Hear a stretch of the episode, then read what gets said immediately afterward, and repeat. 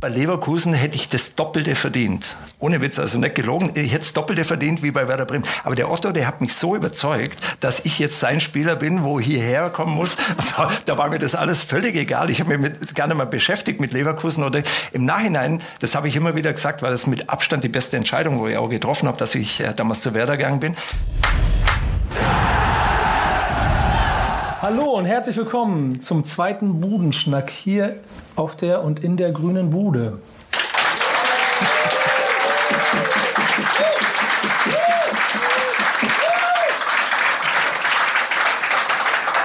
So Sachen, die habe ich in meinem Leben nicht so oft, dass ich so ein Publikum ein bisschen in der Hand habe. Ähm, das ist ein sehr schönes Gefühl und ich hoffe, wir können heute sehr viel miteinander spielen. Mein Name ist Nico Bergspin. Ich äh, darf zum zweiten Mal das Ganze hier moderieren und freue mich hier zu sein. Und ich habe so viel Lust auf diese Folge heute, weil hier zwei wunderbare Menschen sitzen, mit denen ich ganz persönliche Verbindungen habe. Ich fange mal außen an. Ähm, ein mittlerweile sehr guter Freund, weil wir uns nicht so viel über Musik, sondern mehr über Sport unterhalten haben. ähm, schön, dass du heute da bist. Werder-Fan, Legende und auch mit hier und da offiziellen Aufgaben im Verein, Johannes Strate. Wunderbar. Wunderbar.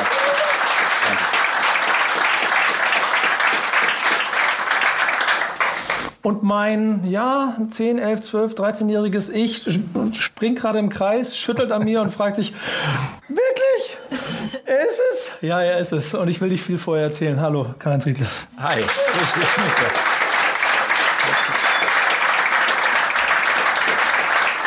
Wir haben es im Vorgespräch schon ein bisschen gehabt, aber erzähl noch ein bisschen. Wann warst du das letzte Mal in Bremen? Oh, ich habe ganz schlechte Erinnerungen an Bremen, äh, muss ich sagen. Oh, ich glaub, so Anfang hier. es kommt ganz schlimm am Anfang. Ich glaube, es ist ungefähr zehn Jahre her. Da hatte ich, äh, es war ein Spiel Werder gegen XY, ich weiß nicht mehr genau. Werder hat hoch gewonnen. Ja, wahrscheinlich, klar. Und äh, ich glaube, für RTL war es da, damals auch noch als irgendwie Moderator, bla bla bla.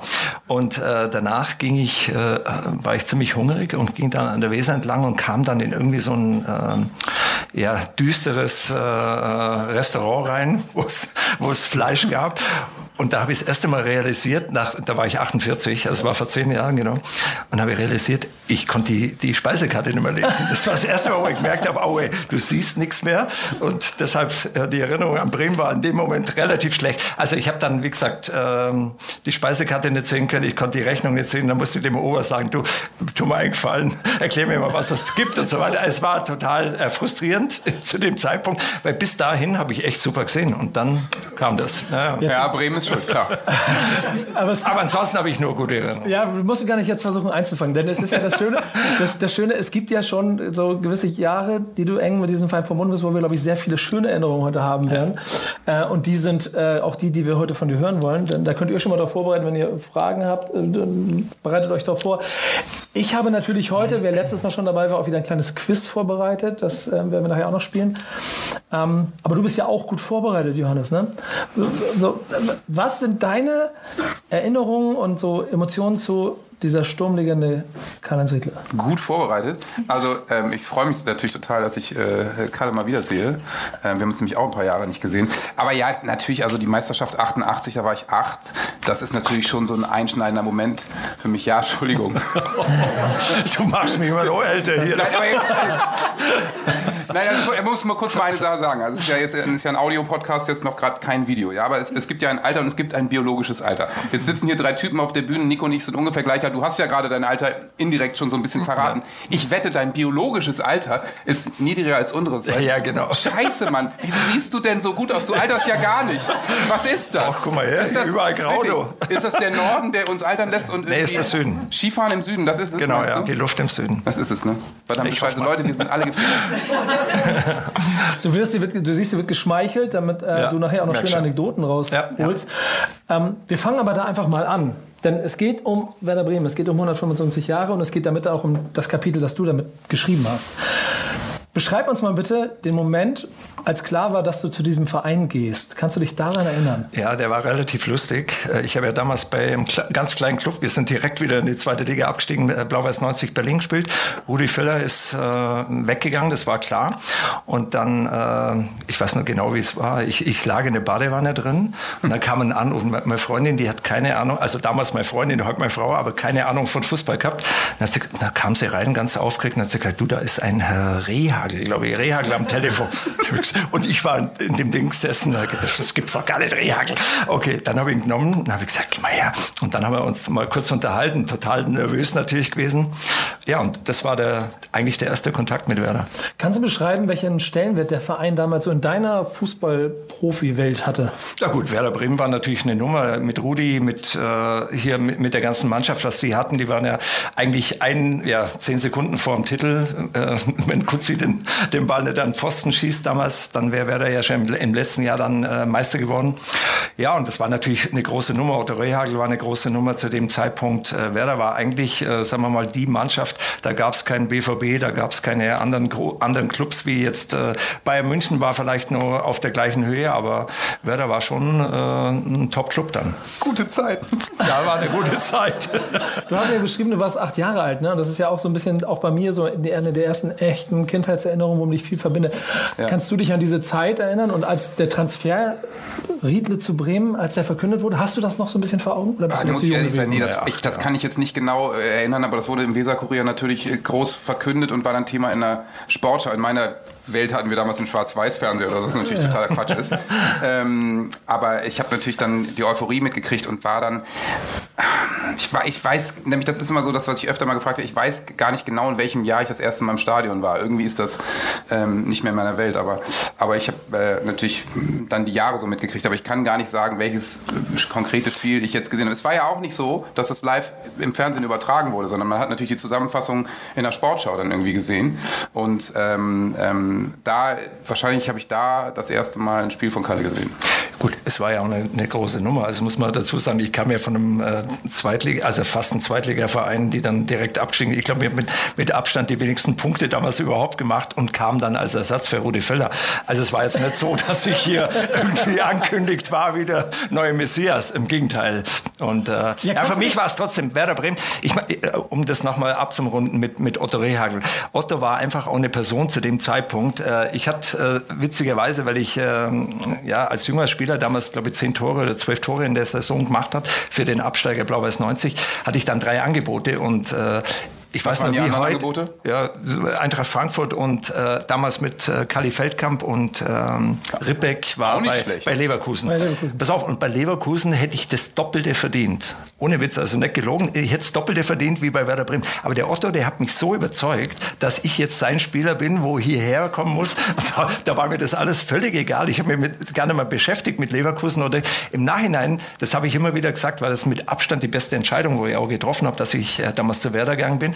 Weil ich kann mich noch gut erinnern, die ersten vier, fünf Spiele war, oder die ersten sechs, nee, fünf Spiele waren katastrophal. Wir hatten, ich hatte nie äh, richtig trainieren müssen. Also wir hatten, wir hatten damals einen Trainer, das war alles so eher ein bisschen mal, äh, äh, hat man gesagt, Zizi Mitzi. Das war der Vorgänger von Tiki Taka von, äh, von, äh, äh, genau. Und äh, also wir hatten echt re relativ wenig trainiert. Und da kam ich hierher und wir waren nur in, in, in diesem Bürgerpark da in Findorf, da nur am Laufen. Ich hatte solche Oberschenkel und, und war dann die ersten fünf Spiele total im Eimer und habe nichts auf die Reihe gekriegt. Da habe ich gedacht, okay, das wird jetzt ganz schlimm hier. Und ab dem sechsten Spiel, das war glaube ich in Uerdingen, da habe ich dann das erste Mal einen Doppelpack gemacht gegen Uerdingen und von da ab ging es dann rauf. Da bin ich mit Cleansey damals glaube ich sogar noch Torschützenkönig geworden oder fast gleich, ja. Also, aber der, der Start war relativ schwierig am Anfang.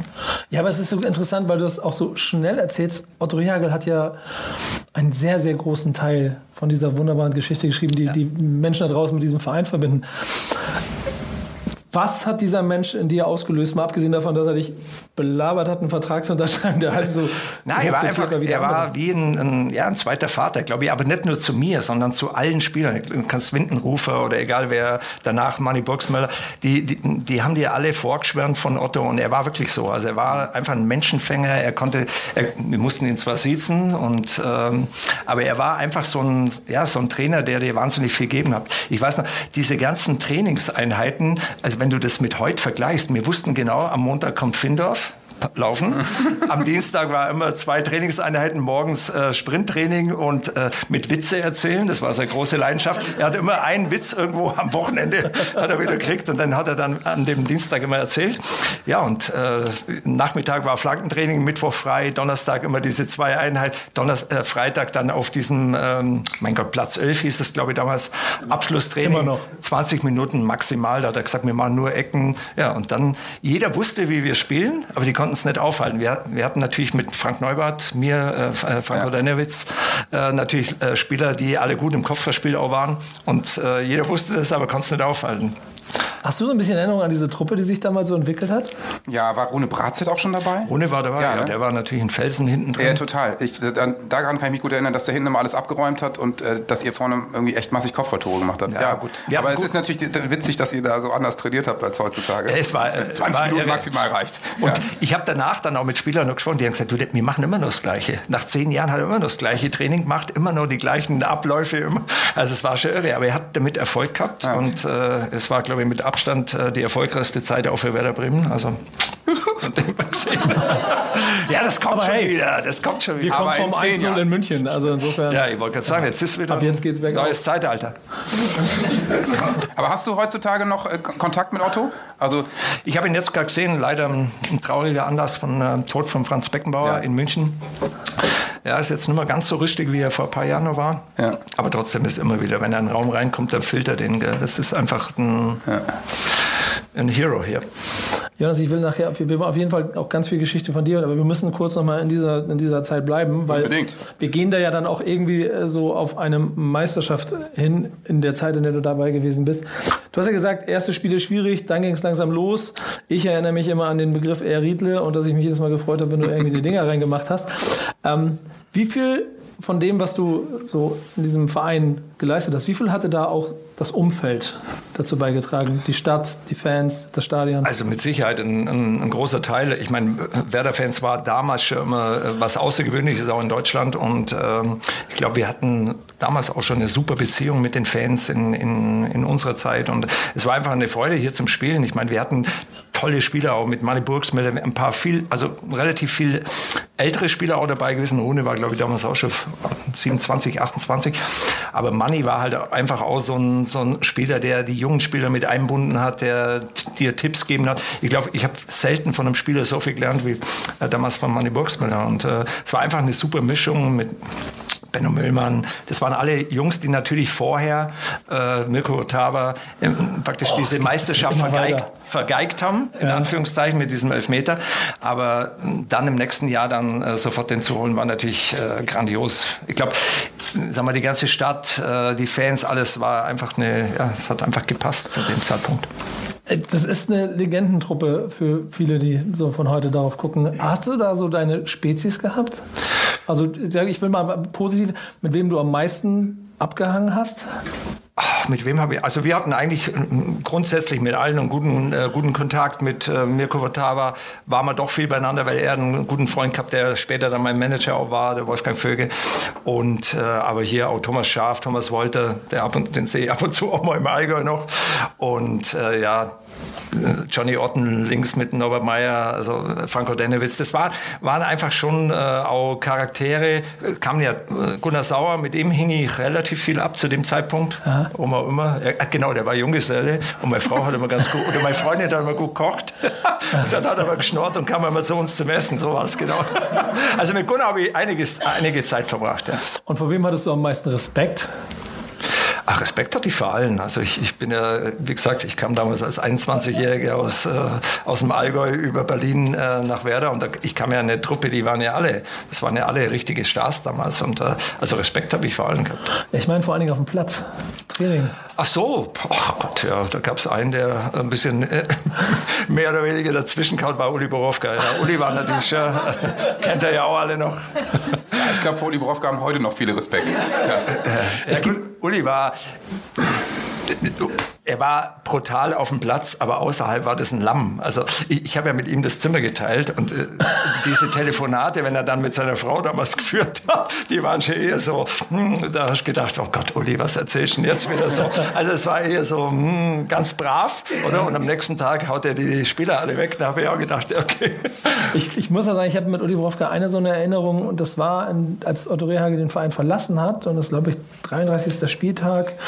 Bremen kann noch Meister werden. Das ist das letzte Spiel von Otto Rehagel und er steht vor dem Mikrofon und bepöbelt den Reporter mit, das ist doch alles egal, siehst du, was hier los ist. Also ob die noch Meister werden können, gucken wir, was hier los ist. Otto Rehagel verlässt den Verein. Diese Emotionalität, die habe ich auf jeden Fall gesehen bei dem, auch schon damals. Hast du Erinnerungen an Uli Borowka? Ja, klar, aber ich glaube, die üblichen Erinnerungen, die alle haben. Also ähm, auf dem Platz Wahnsinn.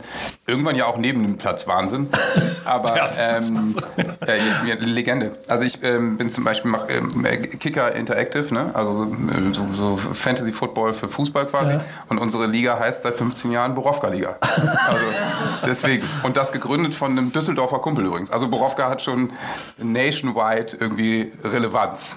Ja, Uli, wenn man, äh, ich meine, wir, wir hatten ja das Zimmer miteinander geteilt, also er wird mir das nachsehen, ja, wenn das Grüße, wenn du das hörst. Aber es war wirklich obergeil. Also wir waren alle im, im Parkhotel damals untergebracht oder? und da gab es mit Abstand das beste Mousse Schokolade, was es je auf dem Planeten, glaube glaub ich, gegeben hat. Und, äh, das, wir als dann, ja, das als Fußballprofi. Und äh, damals gab es keine Diät und so weiter. Also wir hatten auch Steaks und es war alles also wirklich relativ heavy. Und dann hatten wir immer zum Abendessen dieses Mousse Schokolade, vergessen nie. Und der Uli, der war natürlich clever, der hat sich dann später um halb elf hat's permanent klopft bei uns an der Tür. Dann kam wieder der Ober mit noch einem Teller Mousse Schokolade. Das hat er sich vor Heimspiel dann immer noch kommen lassen. Gell? Das ist die Power. ja, Im Nachhinein, äh, genau, am nächsten Tag hat er schön dagegen gehauen. Aber Uli war schon echt ein Typ. Also, mein Gott. Du hast das äh, große Glück gehabt, mit diesem wunderbaren Verein einen Meistertitel zu gewinnen. Kannst du dich an diese Reise, also ich, wir, wir können es jetzt ja nicht ganz aufbrechen, das würde das Format irgendwie so sprengen, aber so ein bisschen diese Reise dahin, diese Saison, kannst du die beschreiben? Weil ich erinnere mich an Superlative, das war, war ja eigentlich ein, ja, eine dominante Saison. Ja, also da waren viele tolle Spiele dabei. Danach kamen ja auch noch diese ganzen legendären Spiele. Kommen wir noch zu. Äh, okay, ja, alles klar. Wir sind erstmal bei der Meisterschaft. Wir waren, ja, bei der Meisterschaft. Mein Gott, wir hatten äh, gegen Bayern, glaube ich, das war auch das 3-2, wo ich, äh, glaube ich, auch noch zwei Tore gemacht habe. Und äh, ja, da war ein besseres Spiel nach dem anderen da. Und in Frankfurt, glaube ich, hatten wir damals dann äh, fünf, glaube vier oder fünf Spieltage vor, vor Ende der Saison waren wir ja schon Meister. Und ja, es war natürlich ein, in Frankfurt haben wir eine Riesenfeier abzogen. Und dann sind wir hier auf dem ja, Rathausplatz sind wir dann richtig äh, gefeiert worden. Also es war schon äh, ja, ein Wahnsinnserlebnis von einem Verein wie äh, Blau-Weiß 90, von einem Abstieg, dann im nächsten Jahr zum, äh, zu einer Meisterschaft äh, zu kommen, war natürlich schon gigantisch. Hast du Erinnerungen daran? Ja, ich habe natürlich irgendwie dunkle Erinnerungen daran, aber du ja. warst zu jung war dann, ne? Ich war ein Ticken zu jung, aber es war natürlich äh, einfach Wahnsinn. Ich habe das gemerkt, irgendwie, was das für die Stadt bedeutet und für den Verein und wie irre das ist, wie mein Vater sich auch gefreut hat zum Beispiel. Ähm, das habe ich natürlich schon mitbekommen. Und ich meine, alle Spieler, die er aufgezählt hat, kenne ich natürlich schon, äh, natürlich als Legenden eh, aber die habe ich, ich kann mich schon erinnern, dass ich die spielen sehen habe, dass ich euch natürlich spielen sehen habe. Ähm, ähm, und dass das so eine, ja, wahrscheinlich die beste Saison war, die Werder je gespielt hat. Ne? Also die, ja, die letzten vier Spieltage, was, wie habt ihr da, wie seid ihr da aufgelaufen mit Hose auf dem Kopf und irgendwie rückwärts? Weiß ich genau. Kann sich an nichts mehr erinnern, ne? Ich habe echt viel vergessen.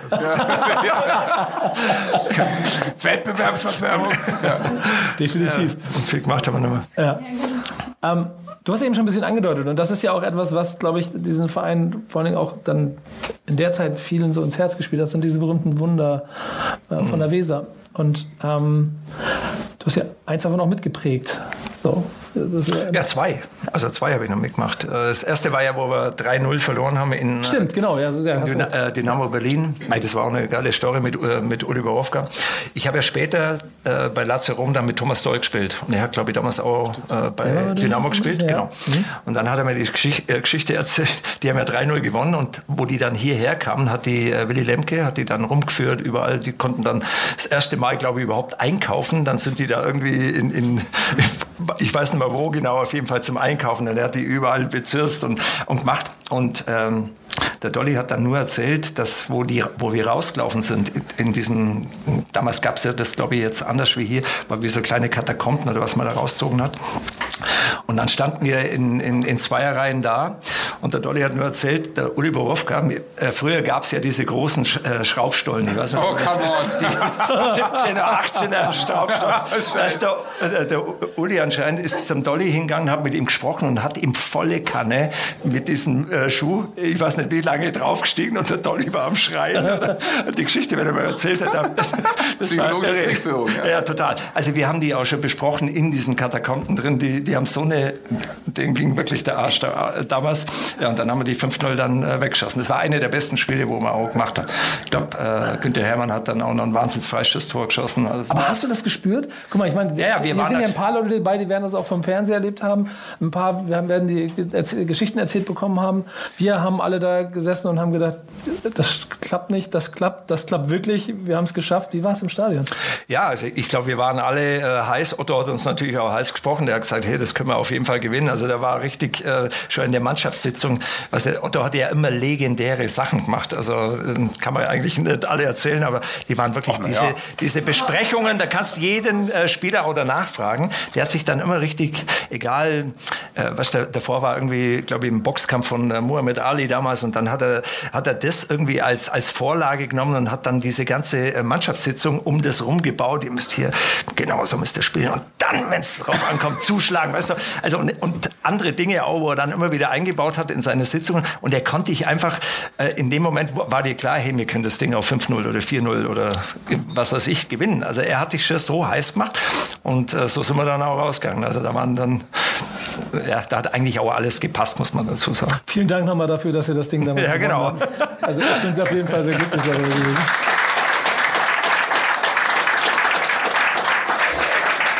Wir sammeln von dir noch ein paar Anekdoten ein, aber ich möchte auf jeden Fall auch mal mh, die Geschichte von äh, Johannes Strate und Werder Bremen ein bisschen zusammensammeln. Du hast ja gesagt, das, das war ein Tick zu früh, ne? Aber Ja. was, was ist denn, äh, was war denn die, wann ist die Liebe? Es war wahrscheinlich schleichend. Ja. Ähm, also aufgewachsen eben im Umland von Bremen mit einem Vater, der Werder-Fan war und das ging dann eben so los und dann irgendwann die ersten Stadionbesuche. Also an das, ich- wirklich das, das erste große Fußballerlebnis, an das ich mich erinnern kann, das war eher die WM 90.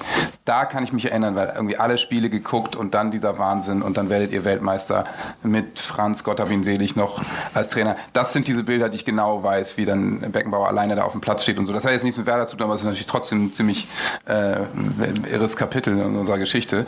Ähm, und, und dann die 90er Jahre wahrscheinlich. Ähm, ich als Teenager dann nach Bremen gefahren und auch mal allein ins Stadion gegangen. Und irgendwann nach Bremen gezogen. Ähm, so, das kam eben dann irgendwie schleichend. Und das war dann wahrscheinlich einen Ticken später, die Generation einen Ticken später, die ich dann bewusst äh, wahrgenommen habe. So Marco Bode, Winton Rufer kamen dann. So. Aber die sehen jetzt alle viel älter aus als du. In Winden habe ich schon lange nicht mehr gesehen. Einmal im packt Flieger sofort seine Sachen älter aus. Ja. Ja. Ja, Winden Hufer ist ja dann so ein bisschen Staffelstabübergabe gewesen, nachdem. Nee, ich- mit Winden habe ich die äh, dritte Saison, glaube ich, noch gespielt. Genau, aber dann Ja, bist dann du ja irgend- irgendwann Genau, gegangen und er wurde quasi Italien und er, ne? genau, und er war dann. Ja. Und dann kam er Hilton, glaube ich, später noch. Ja, genau. Das Der war auch legendär. Dauert noch ein bisschen, aber Ja, ja. der Da kam. können noch zehn kam. Jahre dazwischen liegen. Aber ja. es, Oder war das so lange? Ja, ich glaube schon. Was kann. Aber es war das Schöne, dass äh, zu der Zeit, ich kann mich daran erinnern, dass Rudi Völler auch einer der Gründe war, warum ich dem Verein so ein bisschen die, die, Ja, Rudi Liebe war geschenkt habe. der Hero für alle, glaube ich. Ja, und dann, dann habe ich natürlich auch, ich war jung, ne? ich habe wirklich, glaube ich, Tränen vergossen, als er gegangen ist. Und dann kamst du, dann hat er es wieder gerettet, dann gab es einen Titel. Und dann habe ich wieder so ein bisschen schweren Herzens gesehen, wie du gehst. Und dann kam der nächste. So, und das ist ja eine Zeit, in der du, Johannes, quasi dem Verein ja auch immer intensiver gefolgt bist. Ähm, wie emotional ist das so für dich gewesen in den Jahren? Also bist du Die Hard Fan gewesen? Warst du viel im Stadion? Hast du, wie viele Auswärtsfahrten hast du gemacht? Wie viele dritte Halbzeiten hast du ausgetragen? Ja, man kennt mich, ne? genau, deswegen frage ich. Ja, ja, es ist dann, es ist, es ist eben äh, in den 90er Jahren ist es schon sehr emotional geworden und ähm, die ersten Werder-Trikots haben den Weg in meinen Schrank gefunden. Ähm, und ich habe versucht, hier viel im Stadion zu sein und die Nähe zu suchen, aber oft auch eben kein Ticket gehabt und am Osterdeich gesessen. Das ist, war irgendwie damals auch irgendwie gang und gäbe, weil ein Ticket jedes Mal konnte ich mir auch nicht leisten. Und ähm, ähm, ja, seitdem ist wahrscheinlich kein Jahr vergangen, auch wenn ich dann mal unterwegs war oder schon länger nicht mehr in der Stadt wohne, in dem ich nicht im, im Stadion gewesen bin und Spiele gesehen habe und dann auch immer mehr äh, engere Bindung zum Verein geknüpft habe. Was sind so die größten Momente für dich als Werder-Fan in der Geschichte des Vereins? Ja, da muss ich ein paar Jahre vorspringen, weil das ist dann schon die Meisterschaft unter Thomas Schaf. Zu dem Zeitpunkt habe ich in der Stadt gewohnt, habe jedes Spiel geguckt und äh, war sehr, sehr emotional dabei und habe dann auch, als die Mannschaft in München gewonnen hat und die am Flughafen ankam, sie äh, dann sturzbetrunken hier empfangen und habe dann die nächsten zwei Tage, weiß ich nicht mehr genau, aber auf jeden Fall hatte ich, hatte ich immer dasselbe Trikot an und, und auf all diesen Feiern und sowas. Also da, da weiß ich nicht, da gibt es wahrscheinlich viele in dieser Stadt, die sich nicht mehr genau erinnern können, was in den zwei Tagen passiert ist. Aber ähm, genau, da war ich Mitte 20 und habe äh, hier im Viertel zwei Straßen von hier entfernt gewohnt. Ähm, ja, das, ich, ich war noch nie bei, in Köln beim Karneval, aber ich glaube, das war wie Karneval nur zehn Jahre komprimiert auf zwei Tage. Ja. Ja, der, oh, die Anekdote habe ich glaube ich. Ich habe ja den Fehler gemacht, ich habe nicht für das Spiel mir eine Karte gekauft, sondern für die beiden Spiele danach. Oh. Ja, das waren so diese Schlachtfeste mit Niederlagen in Rostock und Leverkusen, wo da gefühlt 20 Promille auf dem Platz standen und keiner richtig sich bewegt hat. Aber das ist ja ein bisschen Epoche danach und auch ein bisschen nach der Karriere. Hast du dann immer noch so ein bisschen beobachtet, was Werder Bremen da so gemacht hat und zum Beispiel auch so eine Meisterschaft wie 2004 ja, mitgenommen? Ja gut, mit, natürlich habe ich das mitbekommen und äh, ja. äh, aber ich war natürlich dann auch weit weg. Ich war dann in England äh, für ein paar Jahre noch. Das war, wo ich dann bei, äh, bei äh, Dortmund 97 nach dem Champions League da, bin ich dann nach äh, England, Liverpool nur zwei Jahre und dann Fulham und ja gut, da wurde es ein bisschen weniger, weil ich natürlich dann auch mit dem englischen Fußball mehr oder weniger ein bisschen beschäftigt war ja, so ganz aus der Leitung habe ich das nicht mehr gehabt, wenn ich ehrlich bin. Ja, es ist aber schon auch dann die Phase, in der es dann wirklich golden wird mit Champions League und allem drum und dran.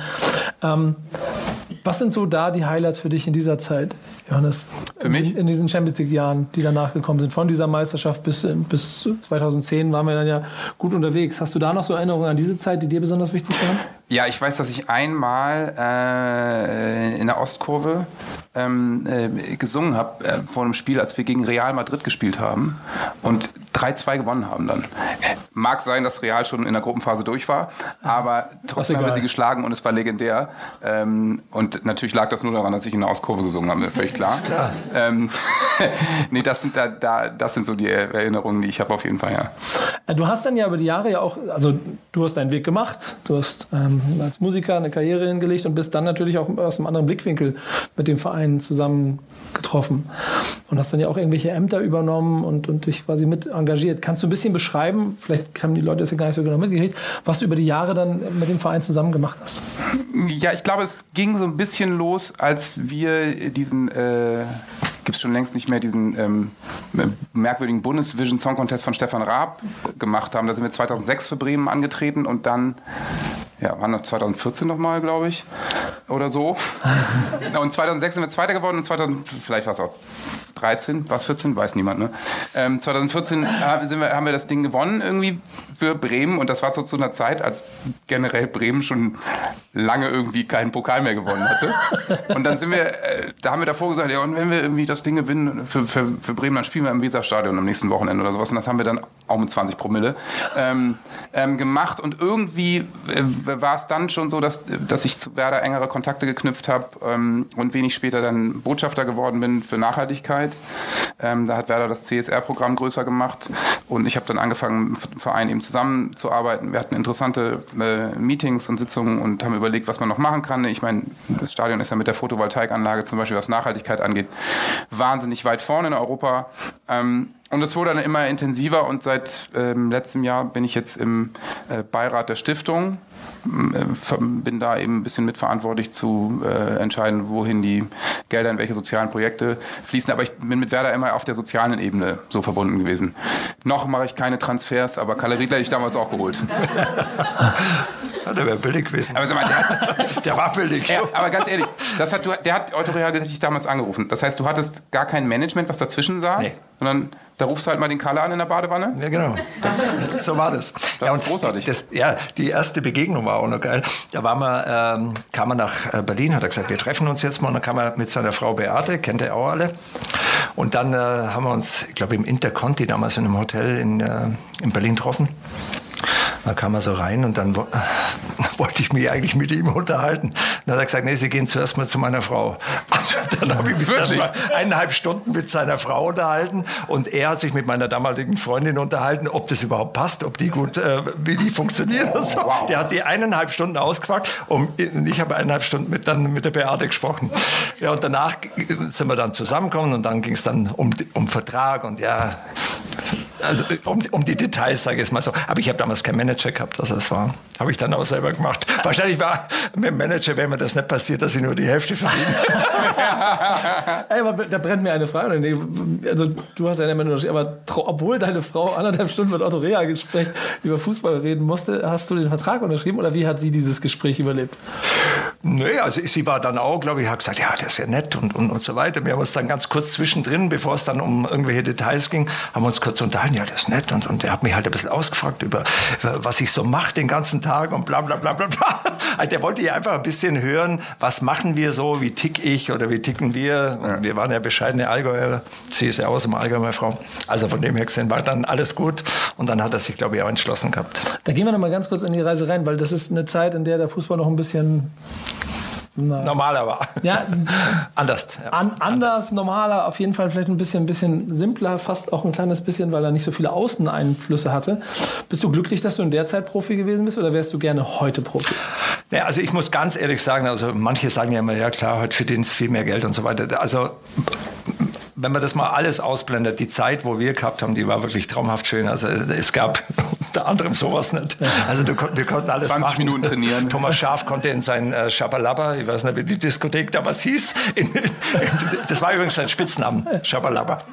Und äh, also wir konnten eigentlich machen, was wir wollten, egal wo wir waren. Und es ist nie irgendwas rausgekommen. Wenn, heute, mir tun die echt teilweise leid. Ich krieg's ja beim BVB jetzt relativ nah mit. Und äh, für die Jungs ist das echt schwierig. Die verdienen zwar unfassbare Summen an Geld, aber im Endeffekt hast du kein Privatleben mehr. Also es ja, ist irgendwie, ja, also ja, gut, ich, wenn du mich jetzt fragst, ich glaube, das war viel die schönere Zeit für uns, aber ja. Klar, der Fußball hat sich viel, äh, sagen wir auch weiterentwickelt. Äh, heute spielen sie natürlich einen wesentlich besseren und schnelleren Fußball auch wie zu unserer Zeit. Aber wenn es um diese Dinge geht, würde ich sagen, ja, äh, kannst du Rudi auch fragen. Wir haben uns da letztens vor kurzem mal mit Rudi Völlau äh, drüber unterhalten und er hat gesagt, mein Gott, sind mir froh, dass wir damals äh, gespielt haben. Aber gut, Kopfbälle sind heute auch noch gefragt, ne? Also, ja, mit Sicherheit. Glaub, glaubst du, dass der, dass der Junge, der 21-jährige Riedler heute auch so eine Rolle spielen könnte, wie er die damals gespielt hat? Ja, gut, ich hätte mich mit Sicherheit auch anpassen müssen. Also ist ja ganz klar, das Spiel ist jetzt völlig anders. Also klar, ja. wäre wahrscheinlich auch gegangen, aber man hätte sich dem, dem Fußball ein bisschen mehr anpassen müssen dann. Wir haben ein bisschen über Wunder von der Weser gesprochen. Das, das eine zumindest wurde, was du miterlebt hast, das sind ja einige auf dieser Reise gewesen und viele in dieser Zeit. Ähm, Hast du das Gefühl, dass die Truppe, die damals zusammengestanden hat, also ein bisschen vor dir, ein bisschen nach dir, das ist ja alles so, was in Generationen gewachsen ist, dass viel von dem genau deswegen entstanden ist, weil sie sportlich so gut waren oder weil sie als Team so gut funktioniert haben? Ja, bei uns war, also ich würde jetzt mal sagen, zu unserer Zeit, äh, wenn man jetzt mal Ordenewitz, Sauer, Hermann, äh, Wolter, hm, ich glaube Thomas Schaff war schon länger dabei, aber die kamen alle aus der Amateure von, von Werder Bremen. Also es war jetzt nicht irgendwie eine zusammengekaufte Mannschaft. Da, da hat, glaube ich, auch niemand erwartet in, in dem Jahr, dass wir irgendwas holen. Und, ähm, aber wir sind irgendwie zusammengewachsen, auch als Truppe. Ich war auch ein ganz junger Spieler, habe ich ja schon ein paar Mal erzählt jetzt von wo. Und äh, von dem her gesehen war das nicht zu erwarten, dass wir hier in dem Jahr die Meisterschaft holen. Aber ich glaube schon, dass, sagen wir mal, Werder war damals, waren auch die Mannschaften danach, das hatte einfach die, die Einkaufspolitik von, von Lemke und auch von Otto Rehagel, die hat einfach gepasst, die, die, die Typen haben gepasst zu, die, zu, zu dieser Mannschaft. Es waren immer äh, gute Charaktere auch, die wirklich alles hundertprozentig rausgehauen haben für, für den Verein. Ich glaube, dass das schon mit ein großer Erfolg einfach war, weil es einfach gute Charaktere waren. Auch. Ich weiß noch, ich kann mich noch genau erinnern, es war eine äh, gegen Köln, ein Heimspiel für Werder Bremen. Ich glaube, es war, also da kann ich mich auch dran erinnern, äh, ein Kopfballtor irgendwo rechts oben in den Winkel und da da habe ich gefühlt, also normalerweise weiß ich immer so ungefähr, wie hoch ich springen kann, aber da habe ich gefühlt, glaube ich, stand ich, keine Ahnung, zwei Meter in der Luft und habe den Ball genau getroffen und ging rechts oben in den Winkel rein. Also muss man da mal nachschauen, ich weiß nicht mehr genau. Ich meine, es wäre Köln gewesen auf einer Ecke von äh, Thomas Wolter oder so. Also es war eigentlich mein Lieblingstor immer, seit Jahren. Was kommen da für Zwischenrufe aus der letzten Reihe? Was? Was Köln oder nicht? Doch. Ja. Ja, Ja, siehst du, einer weiß es noch. Wie, wie ist das eigentlich, wenn man. Oder, oder mein Elfmeter in. Äh, Ja? äh, Die Geschichte muss ich erzählen. Ja, unbedingt. Ja, genau. Pass auf. Wir haben Zeit. Weltmeisterschaft 90 äh, war dann Finale, äh, Halbfinale gegen England. Das Spiel war vorbei, wir kamen dann zum Elfmeterschießen und dann kam Beckenbauer her und hat äh, händeringend nach Spielern gesucht. Wer könnte jetzt denn Elfmeterschießen und so weiter? Und äh, ein paar waren klar, Matthäus war klar, Breme war klar und äh, äh, äh, Thomas Berthold hat den fünften von vornherein gesagt, schießt er und dann waren halt nur zwei offen.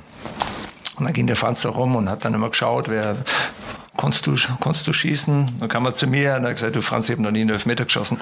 äh, äh, nur in der Jugend. Äh, okay, dann ist er weitergegangen.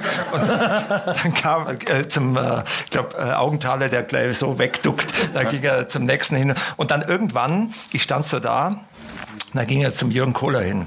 Und ich habe na gedacht, okay, eine Cola kannst du nicht schießen lassen. Das, das kannst du jetzt nicht machen. Der alte Holzfuß. Dann habe ich gesagt, okay, ich schieß. Ich, ich fühle mich total sicher. Und der Franz, witzigerweise, der kam jetzt zum Buch raus, glaube ich, die Helden von 90 oder so, und da hat er die Geschichte auch nochmal erzählt.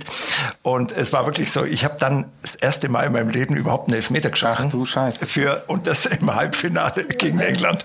Also das war dann schon ein bisschen skurril, aber Wo Und das wo Tor, hast du ihn eiskalt rechts Wo- oben. Rechts oben? Winkel, ja, ja, klar. und wo das Tor kleiner, als du drauf zugegangen bist? Ja gut, ich habe schon ein bisschen einen ordentlichen Puls habe ich schon gehabt, aber ich war mir relativ sicher, weil die hatten damals ein Tor drin, äh, Peter Schilden, sagt euch wahrscheinlich. Kann nix, weiß man. Äh, äh, 48 schon zu dem Zeitpunkt und der ist umgefallen wie eine wirklich, der war wirklich der, schon war, der war schon so alt und vor allem, also so alt. Es, gibt ja Gerüchte, einfach, es gab ja immer Gerüchte, dass Engländer keine Torhüter hatten. Und Ja. deswegen hat Ja, Peter Shilton wirklich genau, bis, ja. ich glaube, Mitte 60 im Tor gestanden bei England. also der hat sich die, die ersten zwei Meter also gar nicht bewegt. Also der kam gar nicht nahe.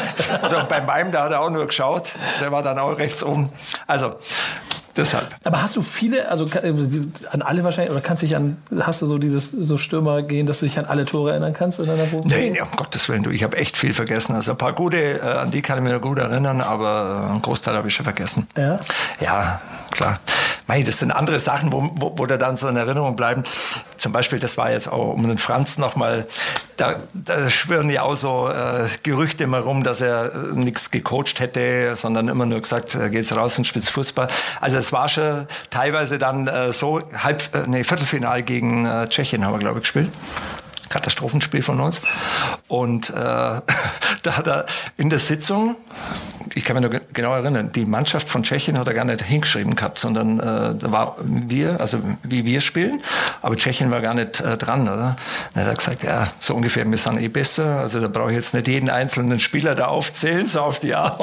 Und dann hat er, Viertelfinal 90, und dann sagt er, aber Originalton.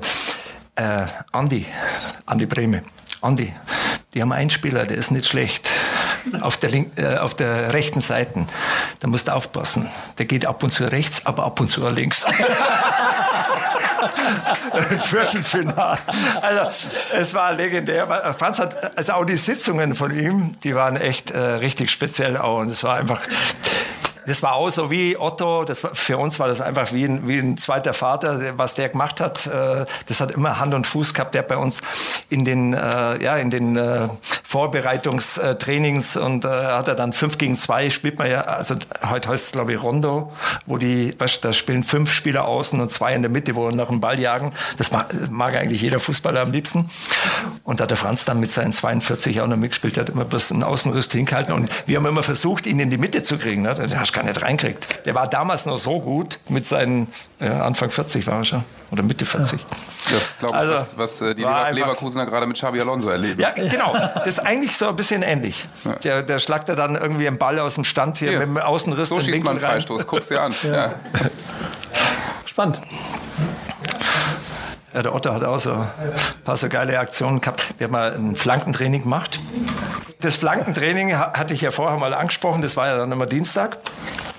Und dann haben die, wir haben nichts getroffen. Ey, das Schöne an dieser ganzen Geschichte ist ja, ähm, dieser Verein hat so viele tolle Momente gehabt und gerade in der Runde, in der wir hier sitzen, auch war da schon wieder so viele schöne Geschichten dabei.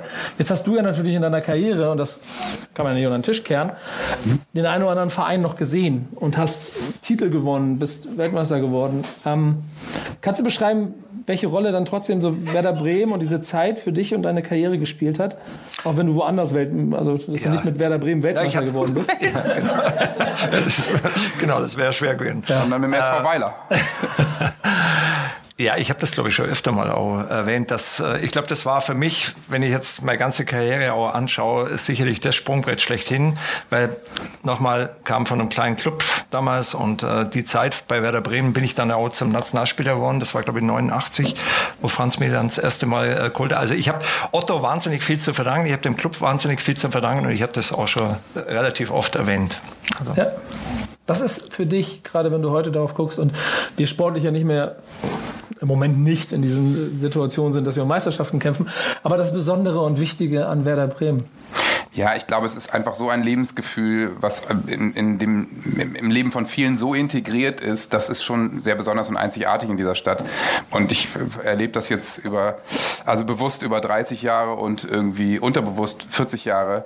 Und das ist was, das hast du fürs Leben und wirst du eben auch nicht mehr los. Und bei Kalle kann ich jetzt auch noch so ein bisschen spüren. Ja, na, ich meine, also damals war das echt eine ganz große Familie und ich gehe mal davon aus, dass es heute auch noch so ist. Du empfindest das auch so. Und äh, zu unserer Zeit, das war wirklich wie eine, ja, wie eine große Familie. Das war auch viel, große Familie ist vielleicht ein bisschen übertrieben, weil es war eigentlich eine kleine Familie. Das war ja damals, äh, wenn man überlegt, äh, der Verein ist äh, ja, gemanagt worden von, von zwei Leuten. Das war Otto und war Willy Lemke. Da gab es nicht äh, dieses große Marketing drumherum und bla bla bla. Also es waren irgendwie die zwei Leute, die diesen ganzen äh, Verein eigentlich geführt haben. Aber es finde ich schön, wenn man das jetzt so als Familie sieht, dann ist Uli Borowka so dieser schräge Cousin, der den Weihnachtsbaum umschmeißt. Ja, Olli. ja, aber wenn du dann heute so, und du, du, du bist ja für ähm, Borussia Dortmund unterwegs und hast dann nicht mehr so viel aktiv mit Werder Bremen zu tun, aber bist in der gleichen Liga unterwegs. Vielen Dank dafür nochmal und das wird hoffentlich diese, diese und nächste und übernächste Saison auch so bleiben.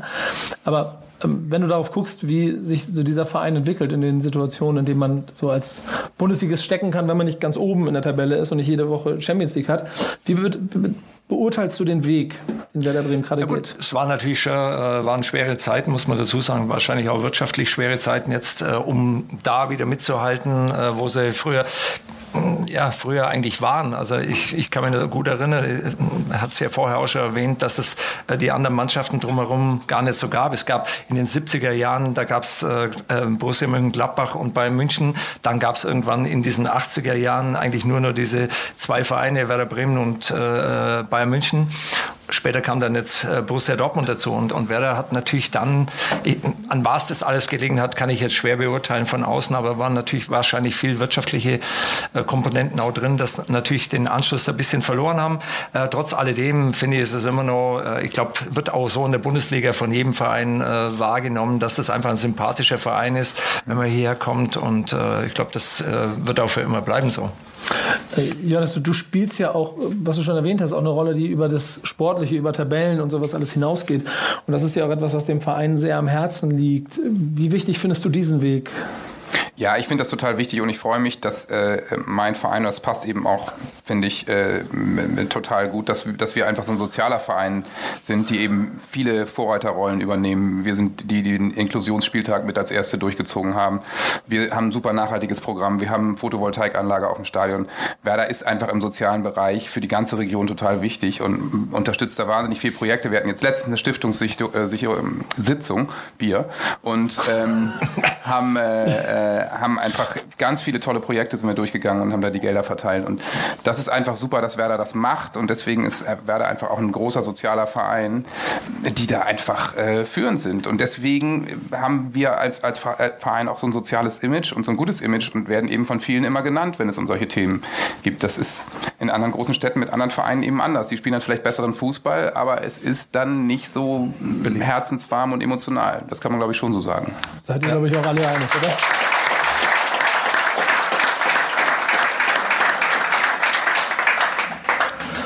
Ähm, wir kommen so langsam Richtung Ende und du, du bist ja jemand, der viel unterwegs war am Fußball, der jetzt auch noch in der ganzen Welt unterwegs ist für dieses Runde etwas.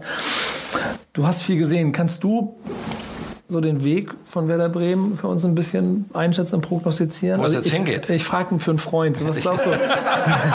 Ich Was- weiß ja, was du hören willst. Nee, also ich bin, mach, mach, mach. ja, nee, es war jetzt auch ein guter Startschuss, würde ich jetzt mal sagen, bei München in München zu schlagen. Und Nochmal dafür. hoffe, どうも。Janis hat es ja gesagt, ist ein super sympathischer Verein. Sie machen äh, außerhalb auch wahnsinnig viel. Und ich würde es ihnen wünschen, dass sie wieder dahin kommen, wo sie schon mal waren. Das wird schwer werden, weil heutzutage muss man ganz ehrlich sagen, äh, was ich auch bedauere, das ist auch beim BVB so, wenn du dann teilweise siehst, was die Spieler, sag jetzt mal in jungen Jahren, was die dann einfach verdienen und äh, wo sie eigentlich noch gar nicht verdienen, sondern wenn du mal ein Superstar bist, dann kannst du äh, auch richtig Geld verdienen. Das ist alles okay, aber es ist viel zu früh, äh, teilweise, was da bezahlt wird und äh, macht natürlich so ein bisschen das, äh, das ganze Geschäft kaputt. Und äh, ich glaube, Werder sollte auf dem Weg bleiben. Äh, wir hoffen, dass sie wieder etwas erfolgreicher sind äh, über die nächsten Jahre, dass sie mit, vor allem mit dem Abstieg nichts mehr zu tun haben. Es war ja, waren ja auch zwei, drei Jahre da mal dabei, wo es dann echt knapp war.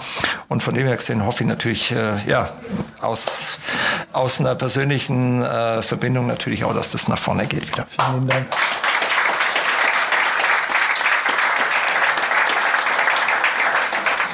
Wenn du einen Wunsch frei hättest, Janis, was, was, was, würdest du dir, was würdest du dir wünschen für Werder? Ein? Äh, na, ich meine, äh, komm, ich, dann möchte ich jetzt auch mal ein bisschen nach ähm, oben greifen. Ich würde, also, äh, ist es, sagen wir mal so. Kann der, Sprichst dir vom Herzen. Kann der Wunsch sein, dass wir uns einfach, also, äh, dass wir einfach so sympathisch bleiben, wie, wie wir sind, das muss ich mir nicht wünschen, das wird passieren. Ja. Dass wir uns einfach stabilisieren und dass wir irgendwann auch mal wieder äh, unter der Woche äh, Spiele im Weserstadion bei Flutlicht haben.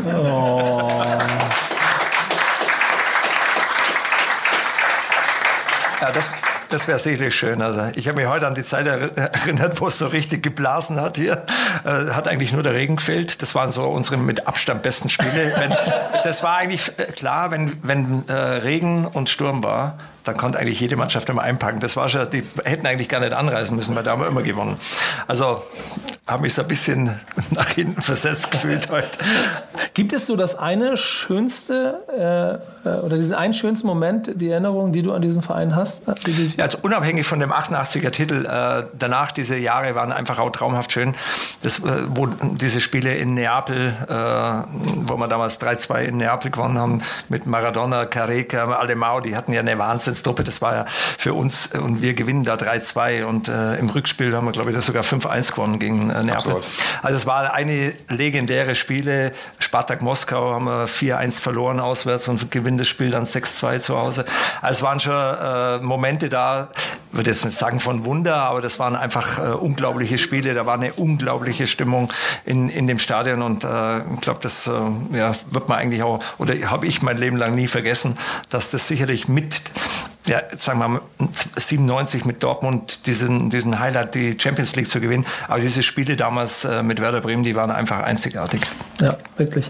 Hast du Erinnerung daran, wie es war, als du gegangen bist? Ja, es war, der Abgang war ein bisschen äh, komisch am Schluss, nachdem wir äh, Meisterschaft, nachdem wir diese ganzen Jahre gehabt haben, dass dann irgendwie so ein Blumenstrauß überreicht kriegt. Das war aber bei Rudi nichts anderes, der drei Jahre davor ging. Und äh, da war er so weg. Und habe ich auch gedacht, ja gut, ein bisschen mehr wäre wär eigentlich auch nicht schlecht gewesen. Aber ja, so war es halt dann einfach. Also ich das ist finde- dann schon relativ äh, nüchtern gewesen, der Abgang. Da, Ich finde, du solltest noch mal ein schönes Abschiedsspiel im Weserstadion Nee, machen. das brauchen wir.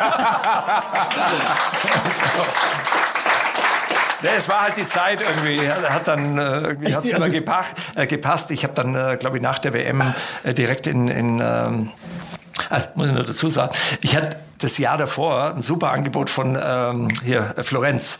Das wollte ich eigentlich unbedingt machen. Da hat mit der Otto auch so lange besprochen, hat er gesagt, das machen Sie jetzt nicht. Äh, Bleiben Sie mal hier noch ein Jahr, das tut Ihnen gut, bla bla bla. Und dann habe ich gesagt, ja okay, da unterschreibe ich nicht. Und habe dann erst das Jahr später dann bei Lazio unterschrieben. War, war wahrscheinlich auch im Nachhinein viel besser gewesen. Also Otto war schon sehr wichtig. Oder ich habe ein paar Entscheidungen getroffen, wo ich im Nachhinein so gedacht habe, mein Gott, wenn ich die nicht äh, getroffen hätte, wäre das vielleicht, wäre ich zu Leverkusen gegangen. Das war damals mit, äh, da sind einige Spieler dann äh, total in der Versenkung äh, gelandet. Vielleicht wäre es mir auch so gegangen. Also da habe ich schon echt den, äh, den richtigen Riecher gehabt mit Otto. So hast du auf jeden Fall ähm, deine Fußstapfen hinterlassen und hast auch ein schönes und großes Kapitel dieses Vereins mitgeschrieben. Und ähm, Auch wenn du beschrieben hast, dass der Abgang nicht äh, so, also nicht so schön war, obwohl ich ehrlicherweise mich sehr gut daran erinnern kann, dass gefühlt in der Zeit jeder immer einen Zinnteller und einen Blumenstrauß Ja, genau. ja, das war, ich weiß noch. wenn dann Verein verabschiedet wurde. Ähm, hoffe ich, dass wir es heute nochmal hingekriegt haben, mit dem Publikum dir ein schön warmes äh, Wiedersehen Auf und jeden Hallo Fall. zu geben. Deswegen nochmal vielen Dank, Karl-Heinz Riete, dass du hier warst. Deine Zeit. Dankeschön.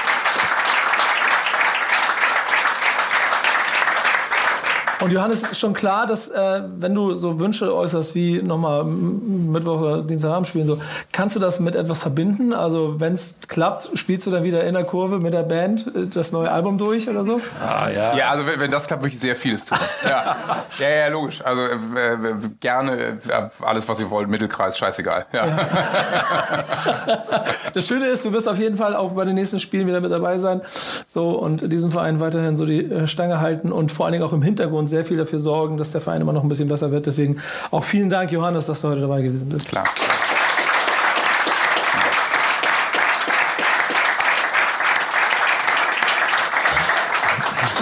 Pass auf, und das war off der offizielle, der offizielle Teil vom Budenschnack äh, Episode 2, den ich hiermit jetzt offiziell auch beende und sage vielen Dank an jeden, der da draußen zugehört hat. Vielen Dank an euch alle, die hier gewesen seid. Ein Applaus für euch. Genau, Bach gerne. Ich mag es mit einem Applaus. Ich mache das deshalb so, weil wir werden auch natürlich eine dritte Episode von dem Budenschnack haben und da werden wir in Kürze auch ähm, erzählen, worum es geht. Jetzt beenden wir den Podcast und jetzt hat das Publikum die Möglichkeit, selber noch mal Fragen zu stellen. Das heißt, wenn ihr dabei sein wollt, auch mal Fragen zu stellen an unsere Gäste, dann kommt vorbei. Wenn nicht, dann hört diesen Podcast. Vielen Dank. Das war Budenschnack Nummer zwei in der offiziellen Version. Mein Name ist Nico Baxman. Bis zum nächsten Mal. Nochmal einen Applaus bitte für die beiden. Danke und tschüss.